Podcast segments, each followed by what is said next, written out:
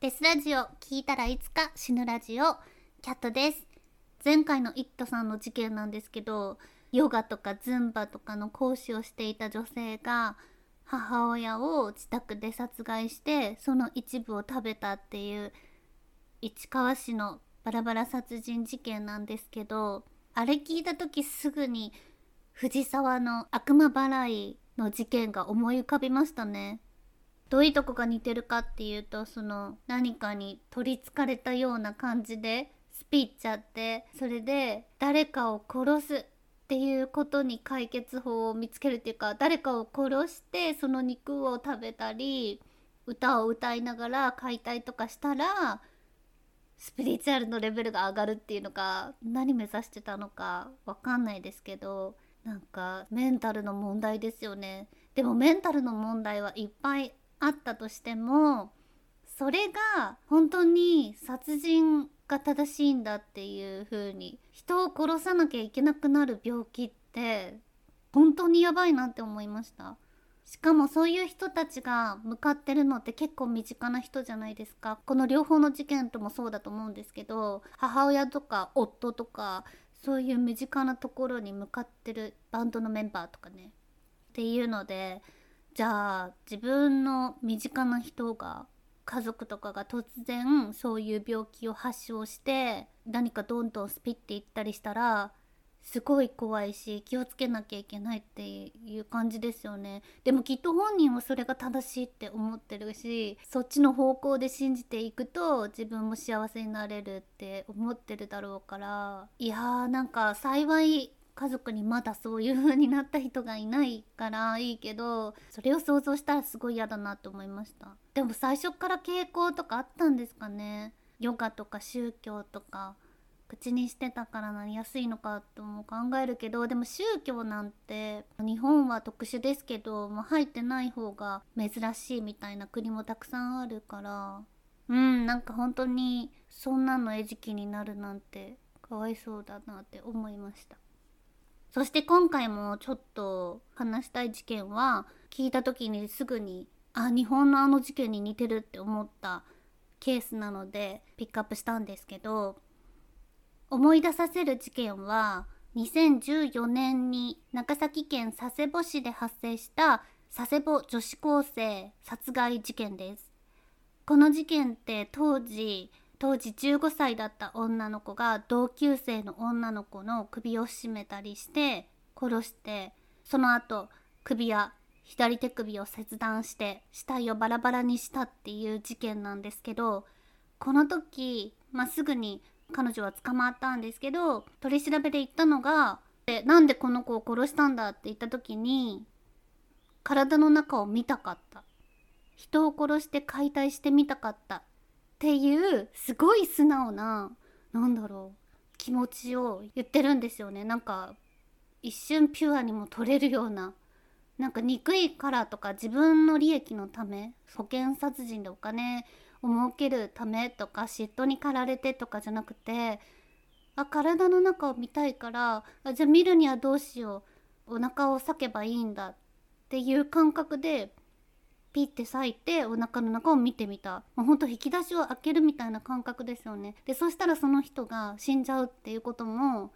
自分が大変な状況に置かれるっていうこととかも全然想像できなくて見たいから見ましたよ。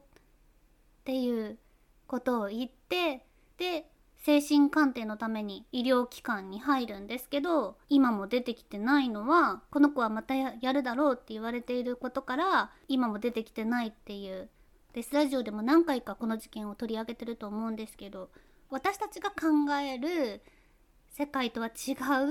うものを見て生きているっていう感覚の女の子。でまあしかも15歳の女の子っていうことが衝撃的な事件だったんですけどまさにそれと同じじゃんって思った事件が今回は韓国で起こりました。2023年5月27日なので本当に1ヶ月とちょっと前くらいの話なんですけど韓国でまたこれ女の子なんですよね。女の子が人を殺したっていう話です。被害者の女性は20代の若い女性なんですけど韓国の法律ではその被害者の名前を出さないっていう選択をしてるので名前がわからないので、まあ、A さんと呼ぶことにします。この被害者の A さんっていう女の子殺されちゃったんですけど彼女は高校生のための家庭教師をしてたんですね。ですごいあの韓国ってやっぱり学歴社会っていうか親が子供に塾に行かしたりとか家庭教師をつけたりしていい大学に行って勉強させたいみたいなのがすごいあるので家庭教師っていうのも本当に大事な仕事で教えてる親からかかるプレッシャーも多い難しいもんなんですけどこの A さんは一生懸命その仕事をしてました。でその仕事をしつつあの自分も大学生だったので大学にも通っていたし特に得意だったのが英語なので家庭教師では英語を教えていたんですね。韓国ってこういう家庭教師とマッチングするアプリかウェブサイトみたいなのでこうマッチングできるみたいなんですけどそれにこう登録していくとお互い家庭教師をしてますっていうのと家庭教師探してますっていう人がマッチングされて会えるんですけどこの A さんもそれを使っていてそこに登録してました。そこでマッチングしたのが自分の娘に英語を教えてほしいですって言ってきたとある母親だったんですね。ちょっと自分が行くには場所的にちょっと遠いなと思って一旦は断ったんですけどその人は自分の娘をあなたの自宅まで行かせるのでそういう形で教えてもらえませんかって言ってきたんですね。あ自分の家出なくていいんだったら別にその子がどこから来ようと関係ないしあいいよって言ってそれを受けたんです。それが2023年5月26日金曜日の午後6時ぐらいにその A さんの家をトントンってノックされる音があってよくいるような中学生みたいな感じボブヘアですごい素朴な感じの子が制服を着て立ってるんですね。あこの子に教えるんだと思ってその子を部屋に入れたわけです、まあ、本当に中学生のような見た目で制服を着てるんで別に何か疑うこともなくその子を部屋の中に入れたんですね。そしたらその制服を着た女の子が突然隠していたナイフを取り出して A さんの首を何度も刺してきたんです。後から死亡解剖とかで分かったことですがそれがぴったりこう頸動脈を狙っていて首のどこあたりを刺すと一番人がすぐに死ぬのかっていうのを分かってるような場所をその制服を着た中学生みたいな女の子がやってきたっていう。A さんはその場で亡くなってしまいました。でこの中学生の格好をした女の子なんですが実は全然中学生でもなく1 5 6歳とかでもなくなんと23歳の女性でした。名前はチョン・ユジュンです。でこのチョンはその後何をしたかというとその場で A さんの遺体を細かく切断して自分が用意して持ってきた空のスーツケースの中に A さんのバラバラ遺体を詰め込んでそのまま遺棄する準備をしたんですね。その時にそのチョンが A さんの遺体の入ったスーツケースを引きながら歩いてるところが監視カメラに映ってるんですけどまあ今この言葉を言いながらこの間あった日本で起こったあの子供さんを殺した家族のまああれでしたね。映ってましたね。スーツケースこの中に遺体が入ってるんじゃないかっていう映像があったと思うんですけど本当あれ状態ですよ。で夜中の3時ぐらいになってチョンはそのスーツケースを持ちながら外に出たんですけどその時に着てたのが被害者の A さんのジャケットなんですね。殺した女性のジャケットを着てなんか結構軽い足取りで楽しそうなぐらいの感じでふわーって歩いてるんです。そこでタクシーに乗り込んだんですけどそのタクシーの運転手さんの証言で夜中に本当にどこ行くんだろうって思ったって言っててでその子を乗せてどこに行くのかって聞いたらこんな夜中に何しに行くんだっていうような公園に連れてけって言ったから公園に連れてってその子を降ろした。でその時にすごいスーツケースが重そうだったから手伝おうかと言ってみたけどその女はいいですって言って一人で下ろしてでほんとスキップするような感じで消えてったと。こんな夜中にそんなところに行って帰りはどうするんだろうって思いながらそのタクシー運転手は一服タバコを吸ってたんですね。15分か20分ぐらいタバコを吸っててその場でブラブラしてたらまたその彼女が現れて同じ自分のタクシーに乗ってきたんですけどその時には明らかにスーツケースが軽そうに見えた。のですごい一連のことが奇妙だったので運転手はすごく不審に思ってすぐに警察に通報したんです。して警察はその言われた場所であるその公園の草原の中を探しそこでバラバラにされた A さんの遺体が見つかったっていう事件なんですけど運転手がその怪しい女を降ろした場所っていうのをすぐに教えてくれたのでこのチョンは居場所を突き止められて逮捕されたんですがそこでまだその A さんの遺体っていうその A さんっていう身元が発見してなかったのでまずはその血まみれの遺体があるっていうところだったので警察が一体あれは何だと聞いたんですけれどユジョンはすごく落ち着いた様子で冷静に「いやあれは自分の赤ちゃんなんだよね」で内緒で妊娠して出産してでも母親にはなりたくなかったから殺したんです。っていうなんかもう調べたらすぐにそれが赤ちゃんの胎児なのか大人の女性の遺体なのかって一瞬でわかる嘘なのにそれを淡々と話しました。それから間もなくその遺体が家庭教師であり大学生だった A さんの遺体だということが分かったので警察は改めてなぜ面識のないネット上でコンタクトを取っただけの知らない女性の家に行ってその人を殺したんだって聞いたんですがその時彼女が言ったのが殺すっていうことがどういうことか知りたかっただけっていう答えだったんですね。本当に一度殺してみたかっただけっ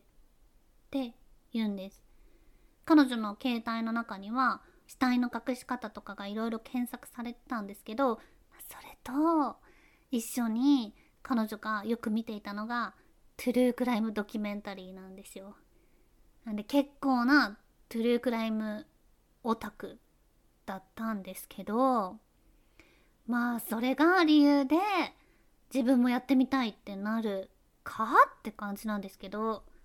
この女の場合はそうだったようです。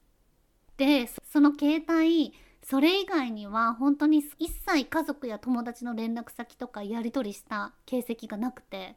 SNS も全くやってなくて本当に幽霊みたいな存在っていうか誰も友達がいないしネット上の話ですけどどこともつながってないっていうような、まあ、ちょっと2023年では信じがたいような状況でした。まあ学校のクラスメートとかともぱり全然話が合わないっていうか声をかけても無視するっていうか返事をしないとかなんかちょっとあれっていうような子ではあったようです。でもそんなある時彼女は仕事をしようと思い立ったらしく英語が必須の職場の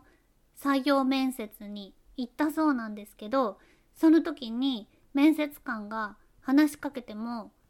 彼女は一切何も答えないし顔も上げないみたいな状況だったので、まあ、面接官は「え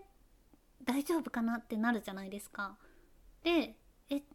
大丈夫かな?」ってなったんで、まあ、採用せずに不採用っていうことを告げたんですけどそのことに結構腹を立てたらしくて何度も電話がかかってきてなんで自分を不採用にしたんだみたいなことをまくし立てるとっていうちょっとしたトラブルもあったそうです。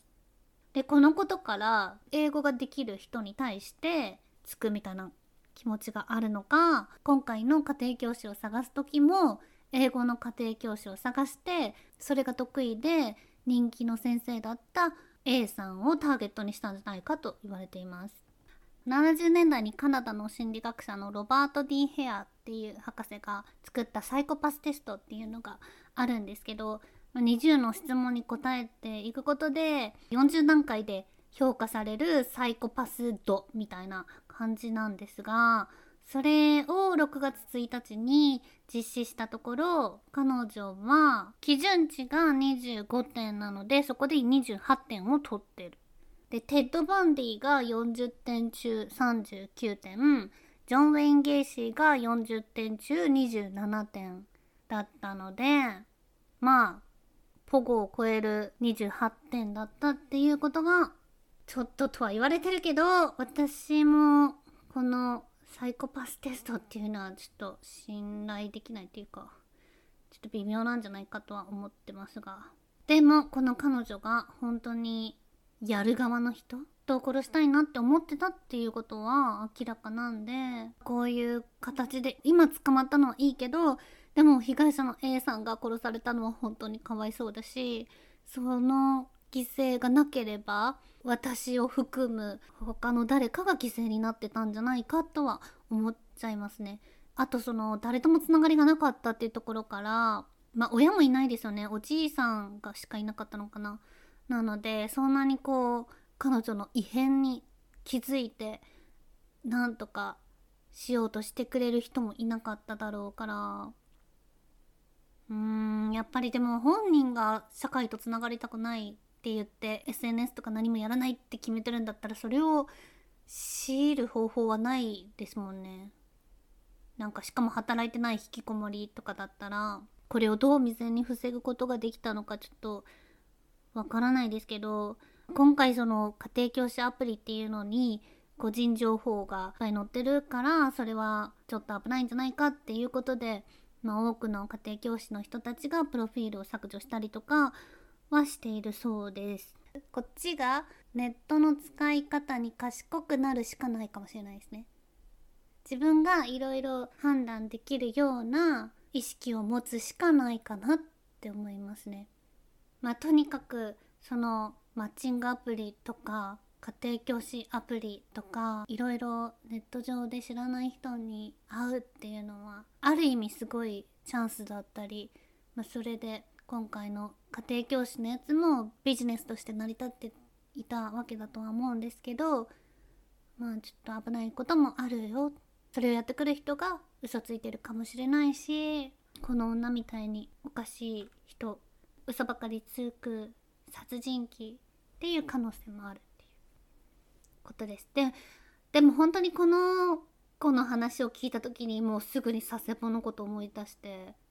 同じじゃんとは思いました。で佐世保のあの子が